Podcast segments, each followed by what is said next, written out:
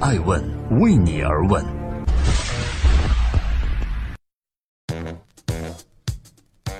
Hello，大家好，二零一八年的五月二十一号，星期一，爱问人物创新创富，欢迎大家的守候。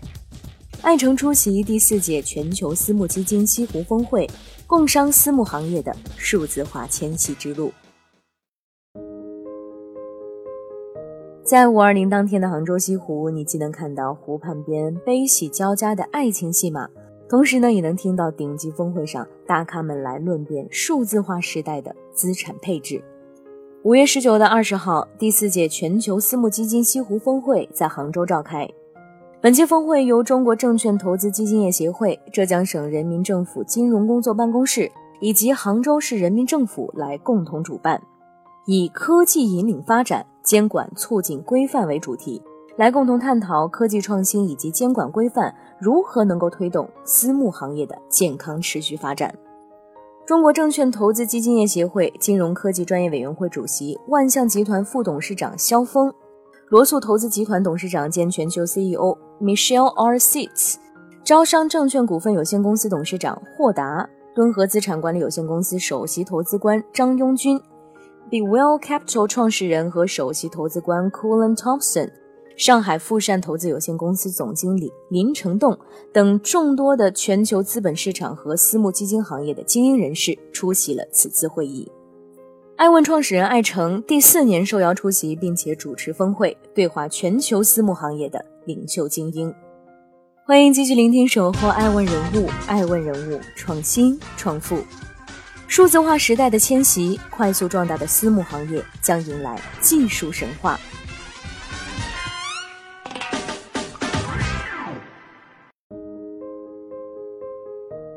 招商证券有限公司董事长霍达向我们表示。私募基金是多层次资本市场的基石。经过风雨兼程的十三年，基金行业得到了快速发展，目前正处于良好的发展态势。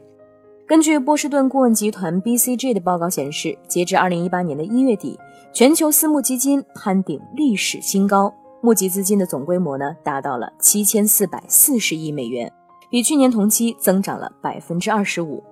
与此同时，中国的私募基金发展也迎来了新格局。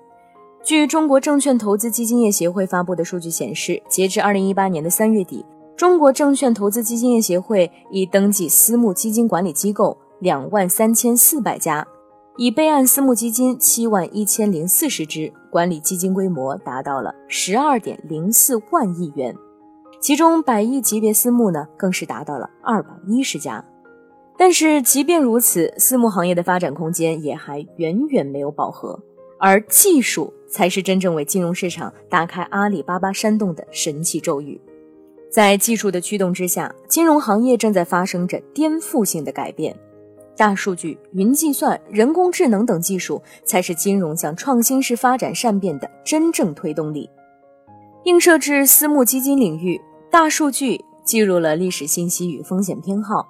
云计算提供了关联交互、深度学习和精准挖掘，而大数据强大的数据分析与计算能力，则可以辅助私募机构来主动投资，挖掘量化模型中的价值因子，从而帮助业内的从业者来提升工作效率与效益。这还不包括像区块链和量子这类技术概念在未来颠覆整个行业的潜在可能。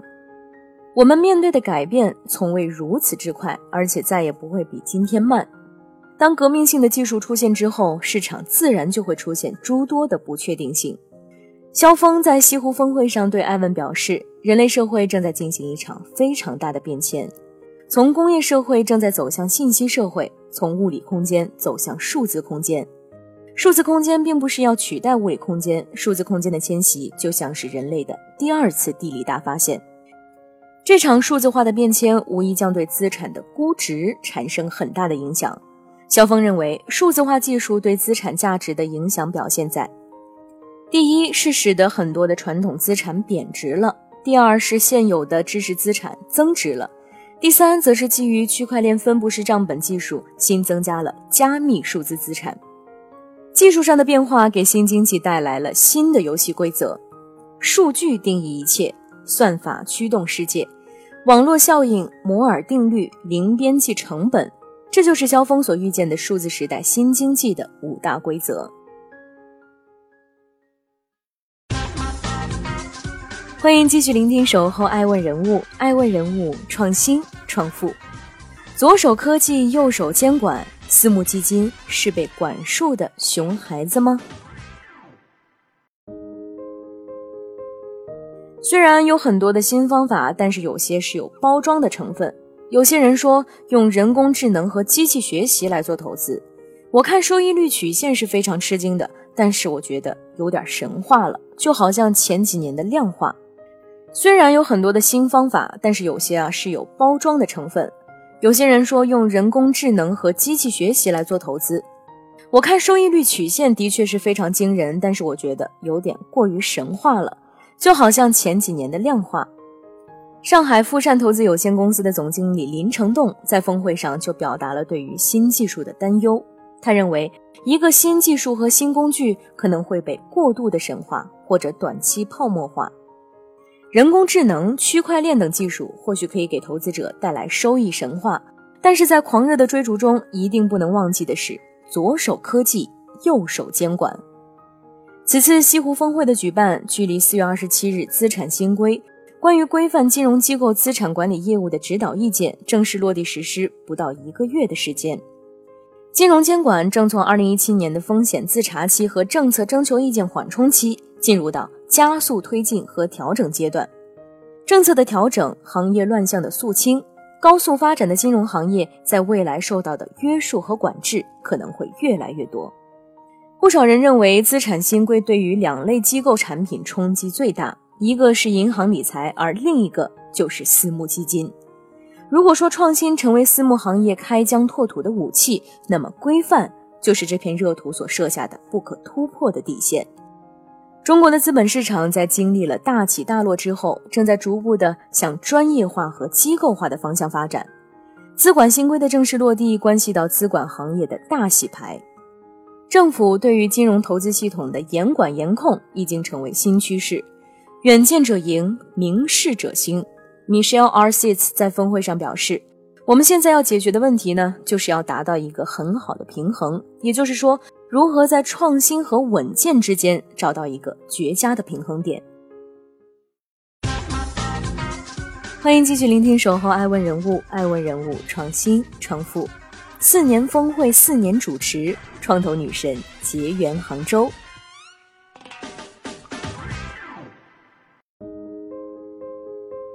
西湖峰会作为私募行业的高峰论坛，自二零一五年起到今年，已经连续举办了四届。爱问创始人艾诚也连续四年受邀主持。作为国际知名的财经主持人，艾诚每年受邀主持和演讲近百场的国际峰会，记录千位全球创新者和投资人的创新创富法则，预见未来行业的新趋势。作为全球私募基金西湖峰会御用主持的艾诚，对于基金和投资领域呢，也有着自己独到的见解，一直专注于科技加传媒领域的投资。二零一八年被投中网评选为一百位创投女神之一。六年前，在他任职于世界银行国际金融总公司的时候，就开始深入研究 TMT 投资，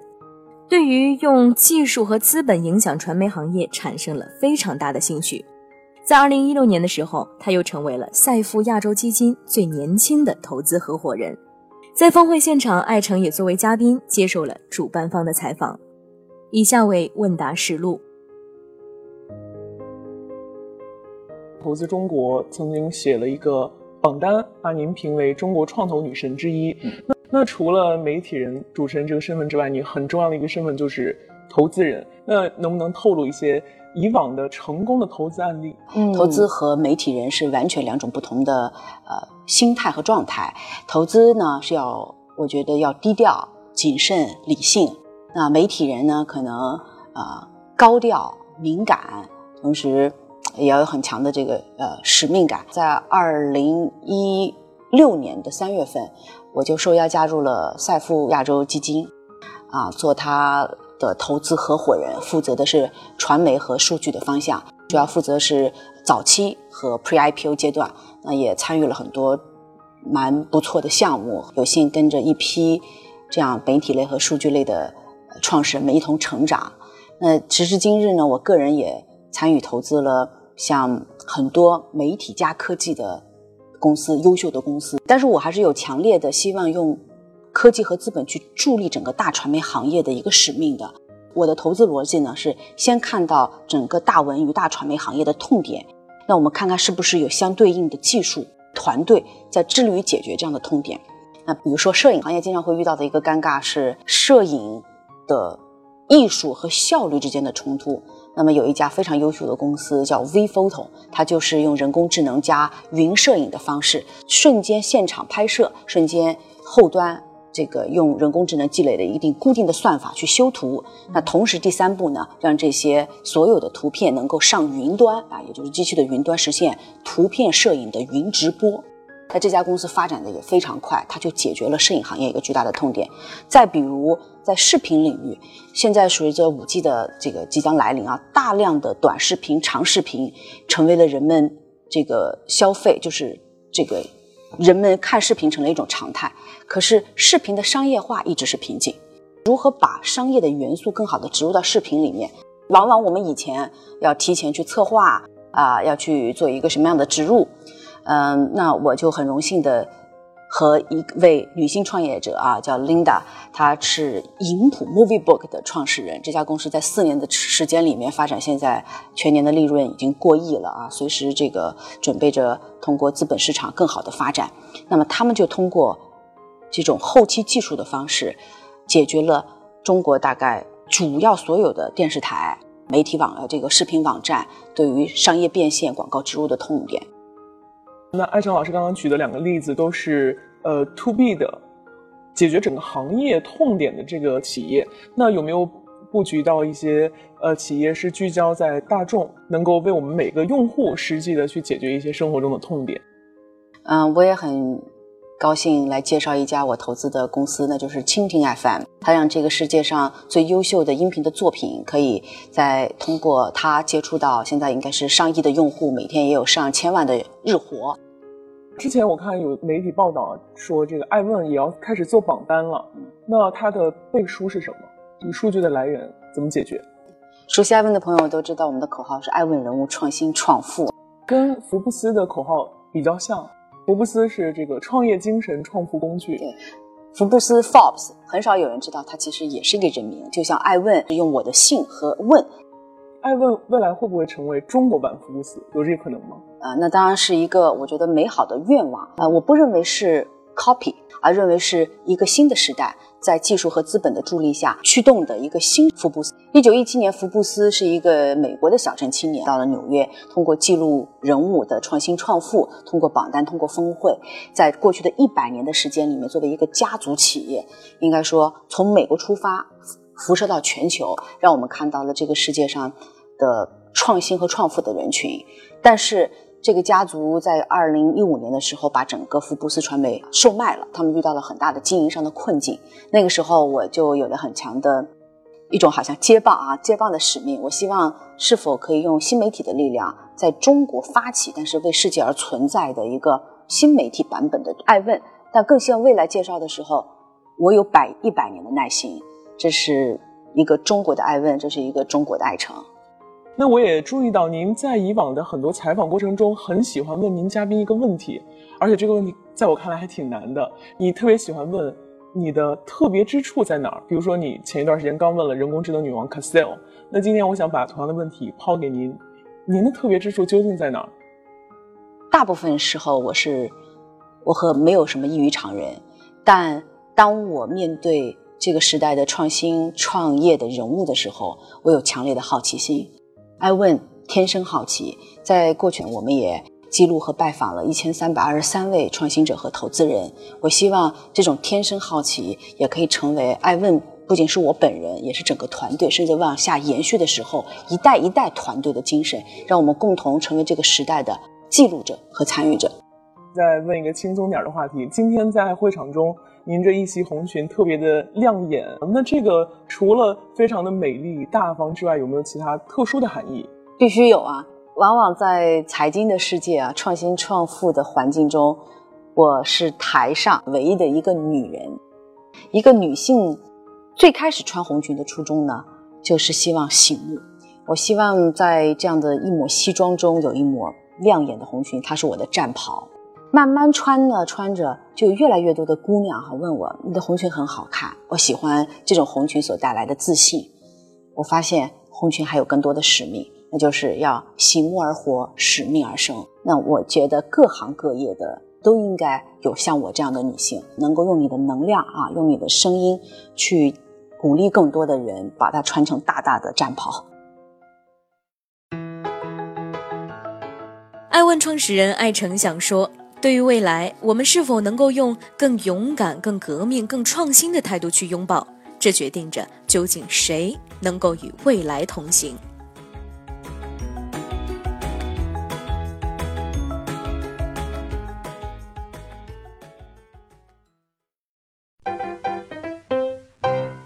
爱问是我们看商业世界最真实的眼睛，记录时代人物，传播创新精神。探索创富法则。